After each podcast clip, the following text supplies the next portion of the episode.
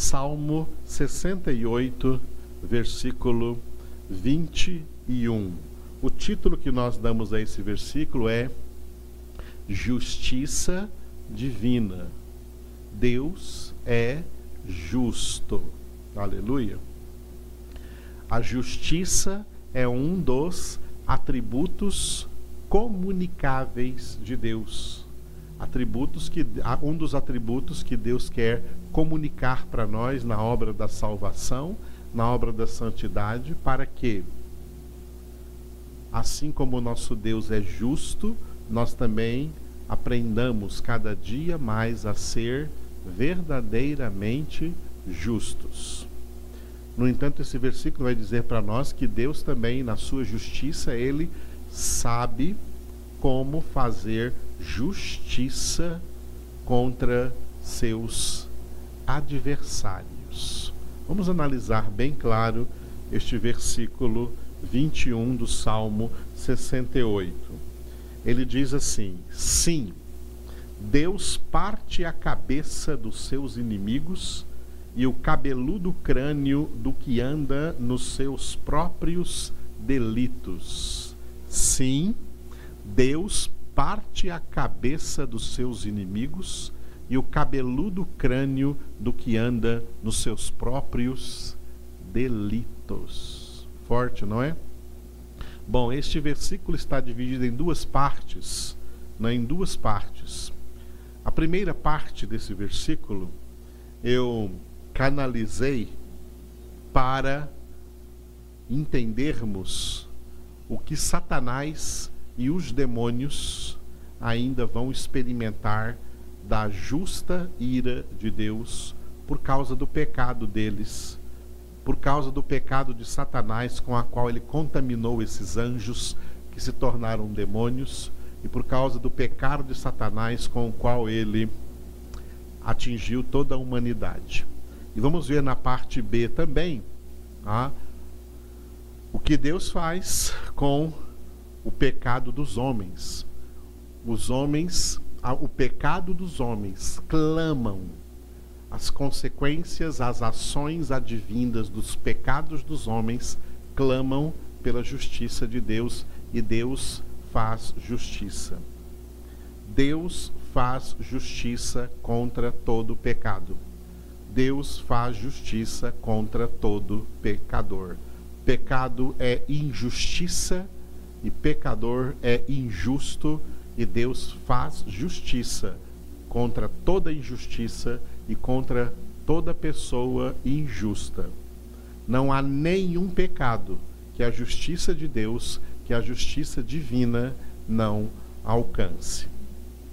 Analisemos a parte A deste versículo. Sim, Deus parte a cabeça dos seus inimigos.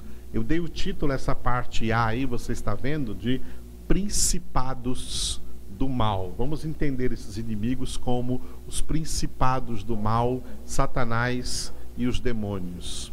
Especialmente Satanás, que é o líder de todos esses principados do mal.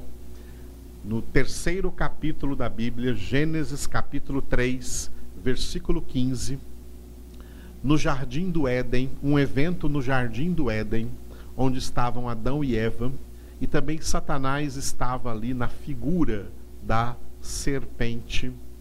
Deus repreendeu o homem, Adão, repreendeu a mulher, Eva, e depois ele repreendeu o diabo, simbolizado na figura da serpente que estava ali no jardim do Éden e que enganou a mulher. E Deus disse para Satanás assim: Porém, inimizade entre ti e a mulher, entre a tua descendência e o seu descendente. Este te ferirá a cabeça, e tu lhe ferirás o calcanhar. Vamos primeiro é, definir os personagens citados neste versículo. Bom, a serpente é o diabo. O diabo que aparece aqui em Gênesis 3 na figura da serpente e em Apocalipse 12 na figura do dragão. Há um versículo em Apocalipse 12 identificando o dragão como essa antiga serpente, que é o diabo e Satanás. Satanás, nome aramaico, o nome hebraico é Satã e o nome o nome grego é Diabolos. Satã e Satanás significam adversário, enquanto que Diabolos do grego significa acusador. Muito bem, o diabo está aqui na figura da serpente. Quem é a mulher?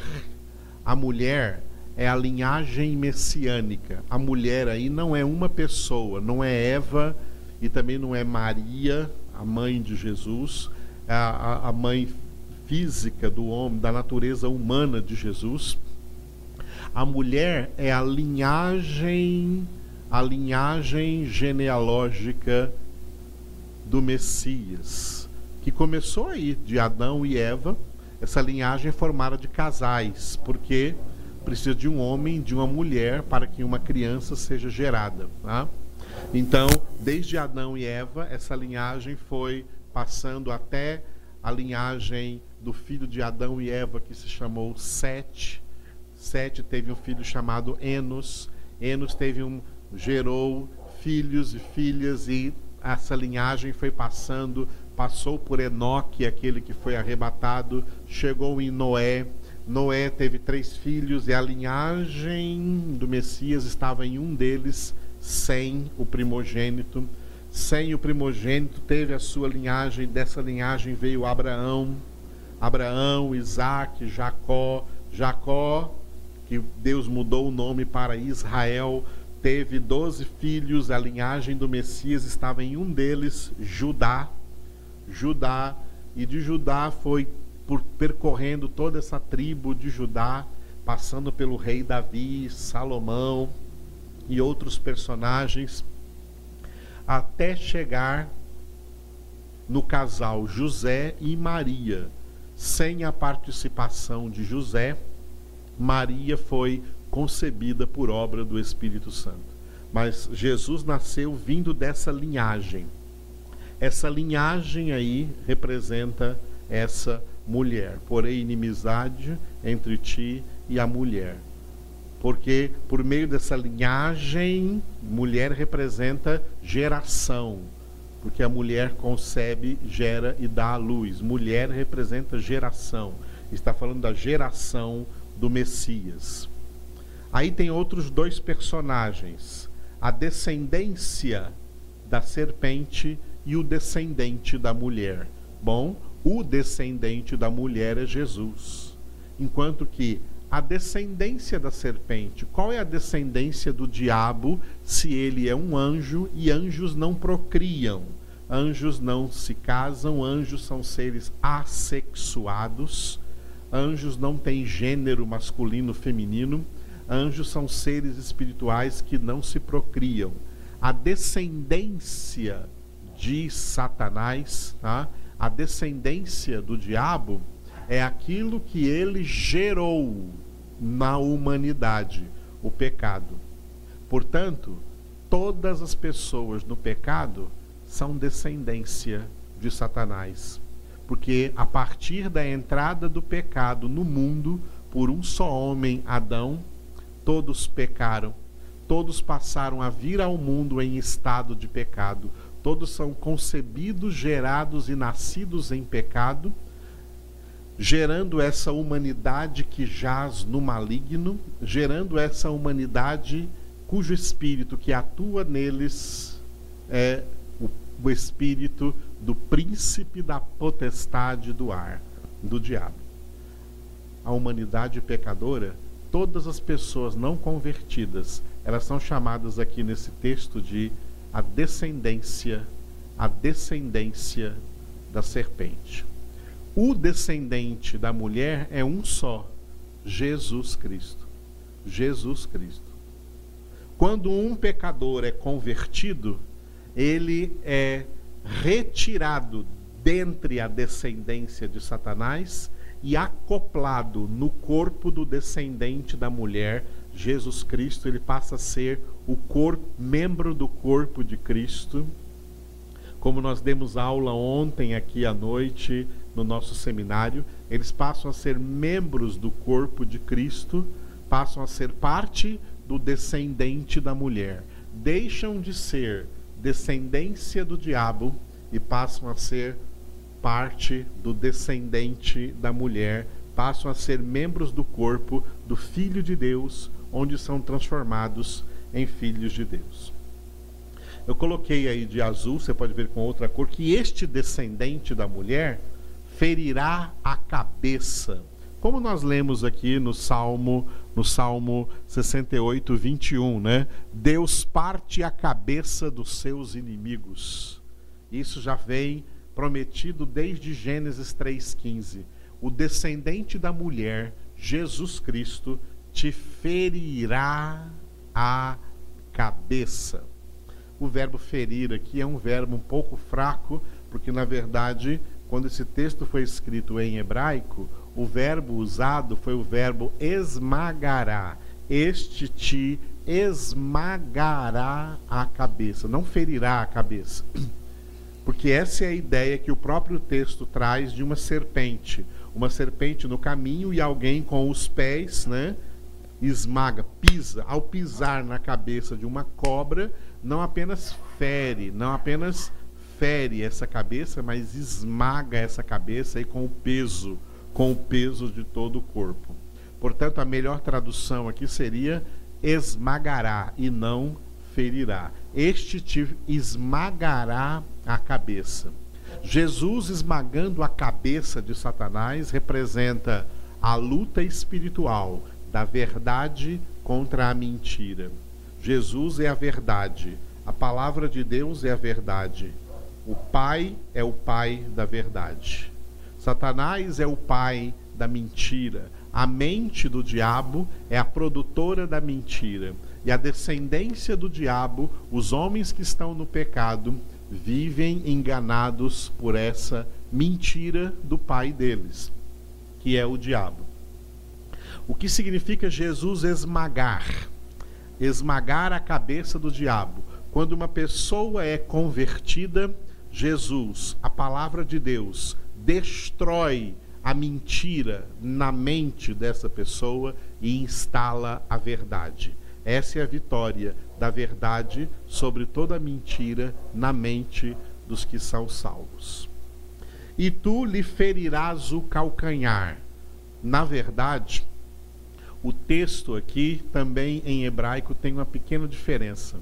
Não é tu lhe ferirás o calcanhar, é tu, o verbo aqui em hebraico, ele precisa de um verbo auxiliar para para traduzir melhor para o português. Seria o verbo tentar. E tu lhe tentarás ferir o calcanhar. E tu lhe tentarás ferir o calcanhar eu estou trazendo para você o texto que seria melhor traduzido do hebraico em que Gênesis 3,15 foi escrito. Ele te esmagará a cabeça. Jesus atinge o cérebro, a mente do diabo. Mas o diabo não consegue atingir a cabeça da igreja, que é Jesus. Porque Jesus já está sentado à direita do Pai, intercedendo por nós ele tenta atingir o calcanhar. O calcanhar representa um ponto fraco no corpo. O diabo tenta atingir pontos fracos no corpo de Cristo. Quem são os pontos fracos no corpo de Cristo? São aqueles crentes que não têm conhecimento e que muitas vezes, além de não ter conhecimento, não querem ter conhecimento, não gostam de receber conhecimento. Esses crentes que só querem receber bênçãos de Deus, mas não entendem a bênção que é o conhecimento de Deus. O diabo se aproveita de falta de conhecimento, de lacunas de conhecimento, para insuflar o veneno das suas mentiras. É por isso que existem tantas heresias no meio do cristianismo. O diabo insuflou o veneno dessas heresias aí nesse calcanhar, nesses crentes fracos que não cresceram na graça e no conhecimento do Senhor Jesus Cristo. E é por isso que a palavra de Deus foi revelada para que todos os filhos de Deus tenham crescimento espiritual. Porque o crente que cresce espiritualmente, ele terá prudência, conhecimento, sabedoria, e o diabo não achará lugar de atacar, porque esse crente não é fraco, esse crente será forte, como aqueles que João disse em 1 João capítulo 2. Vós sois fortes, porque a palavra de Deus permanece em vós e tendes vencido o maligno. Esses crentes fortes, o diabo não consegue achar lugar para atacá-los, para insuflar neles o seu veneno, como uma cobra faz no calcanhar de alguém que desapercebidamente passa por uma trilha. Mas o diabo procura então crentes fracos. Quem são os crentes fracos? Crentes que não têm conhecimento, que acham que não precisam de conhecimento, crentes que têm preguiça de conhecimento, crentes que não têm o seu prazer na lei do Senhor, na palavra do Senhor e não meditam nela de dia e de noite. Esses crentes acabam por ser infectados e essa infecção, este veneno, os leva como Paulo disse em 1 Timóteo, capítulo 4, versículo 1, leva essas pessoas a apostatarem da fé, por darem ouvidos a ensinos enganosos e a doutrinas de demônios.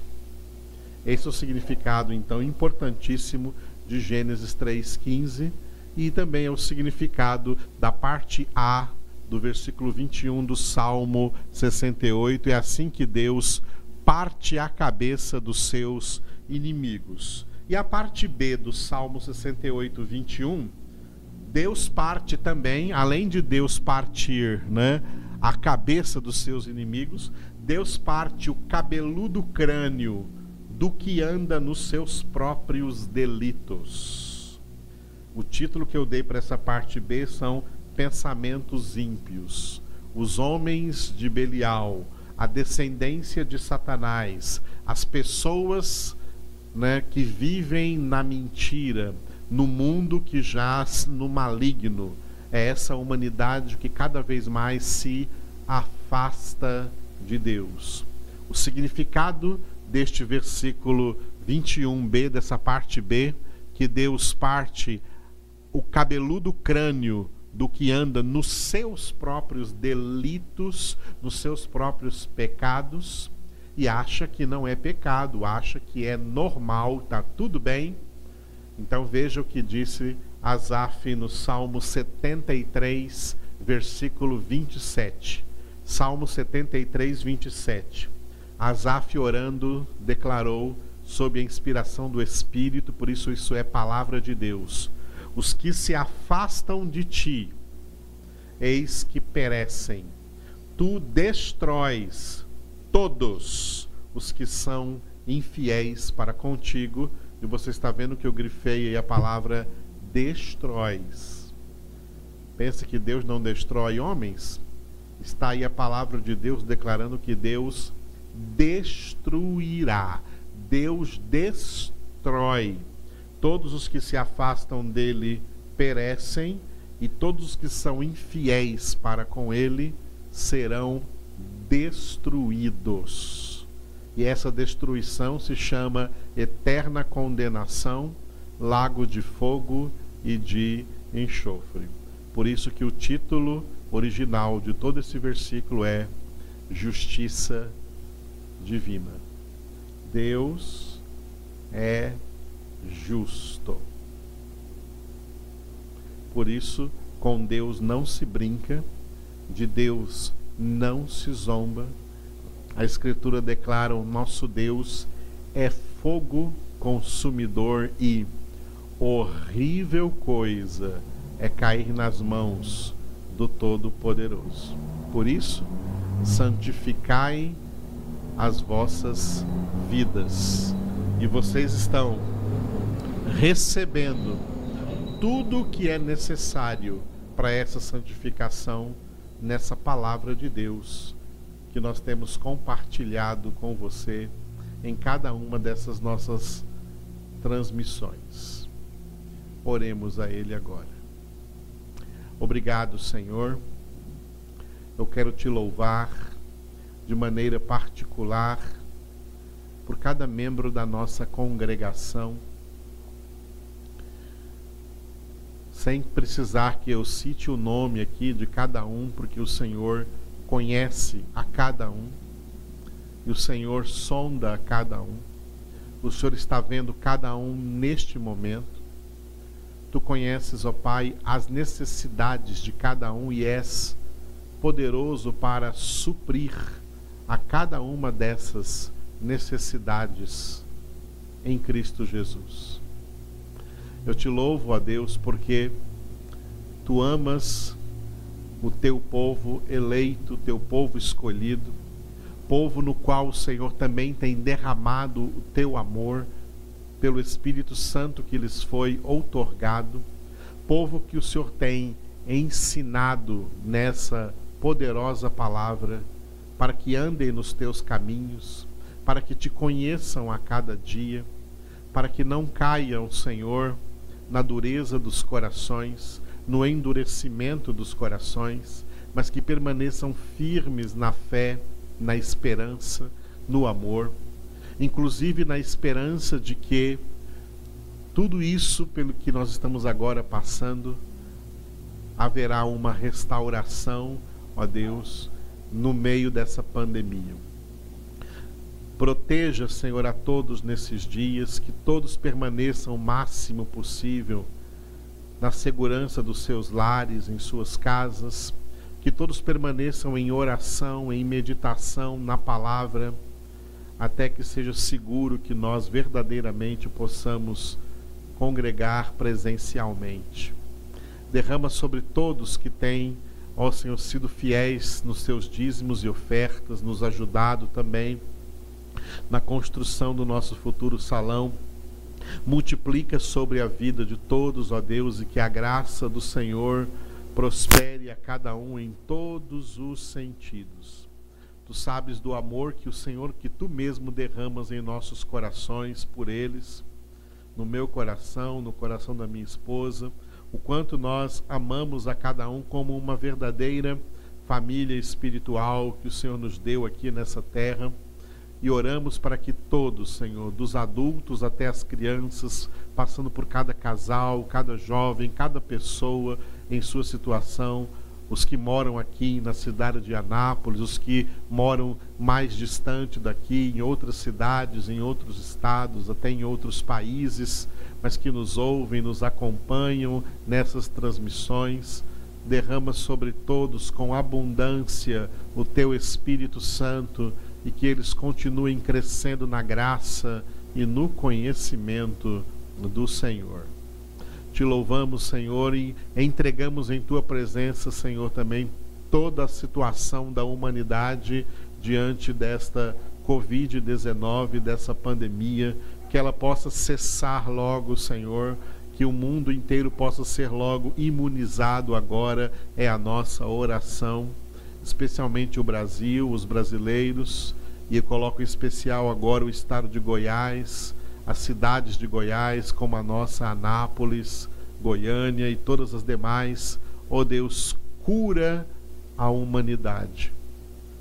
Isso está em teu poder. Tu és poderoso para fazer isso, porque tu és poderoso para fazer infinitamente mais do que tudo que pedimos ou pensamos, pelo teu poder que opera em nós. E por isso, desde já, te agradecemos. Obrigado, Senhor. Amém.